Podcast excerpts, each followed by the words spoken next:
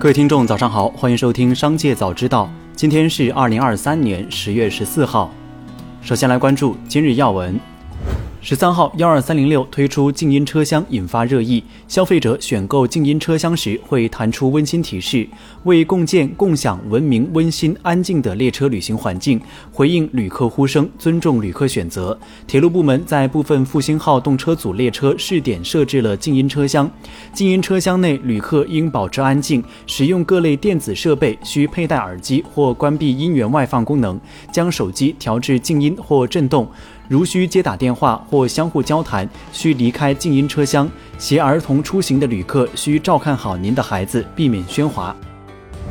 针对碧桂园创始人杨国强已卖私人飞机偿债的消息，相关知情人士表示，已卖掉一架，另一架还在卖。从当前公司运营角度来看，此举增加了公司现金流，一定程度也对公司可持续运营形成了支持。同时，多位碧桂园内部人士向记者证实，近期碧桂园创始人杨国强所在的杨氏家族近期向碧桂园提供了三亿美元的无息借款。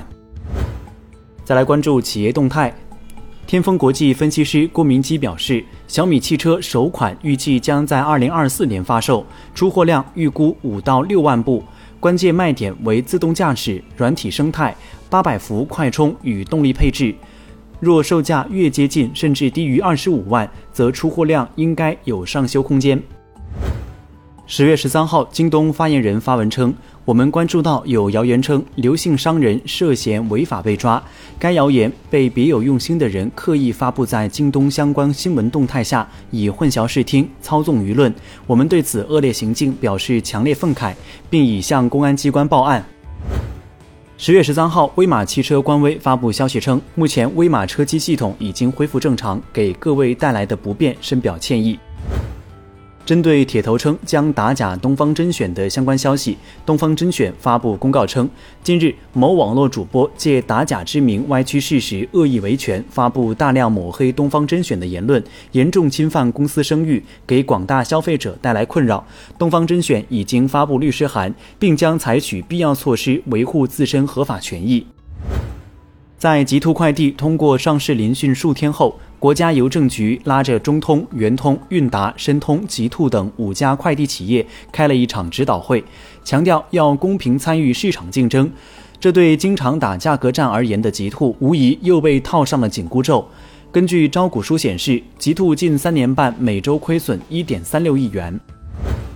在德国工会谴责特斯拉薪酬低于行业平均水平的背景下，特斯拉宣布将向柏林工厂的工人提供涨薪。特斯拉表示将在十一月告知工人的具体涨幅，并强调工厂去年涨薪了百分之六。德国金属工业工会此前曾指责称，特斯拉的薪酬水平要比德国同行低了百分之二十。特斯拉德国工厂目前雇佣了近一万一千名工人，并有意在明年进一步将电池电动车产能再翻一倍。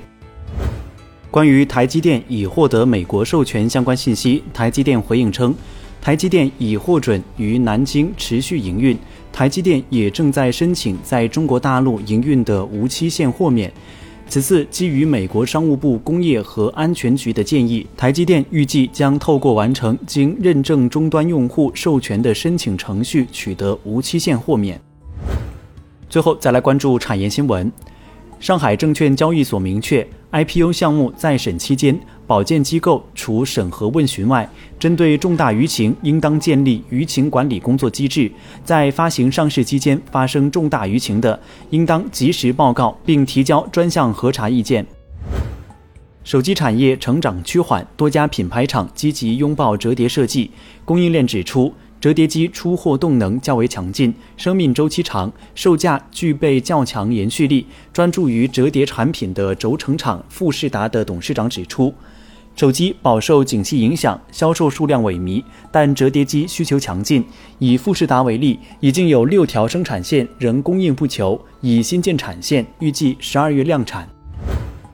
据央行前三季度人民币存款增加二十二点四八万亿元同比少增两千七百三十七亿元。其中住户存款增加十四点四二万亿元非金融企业存款增加四点五二万亿元财政性存款增加六千七百三十八亿元非银行业金融机构存款增加九百五十八亿元。九月份人民币存款增加二点二四万亿元同比少增三千八百九十五亿元。以上就是本期商界早知道全部内容感谢收听下次再见。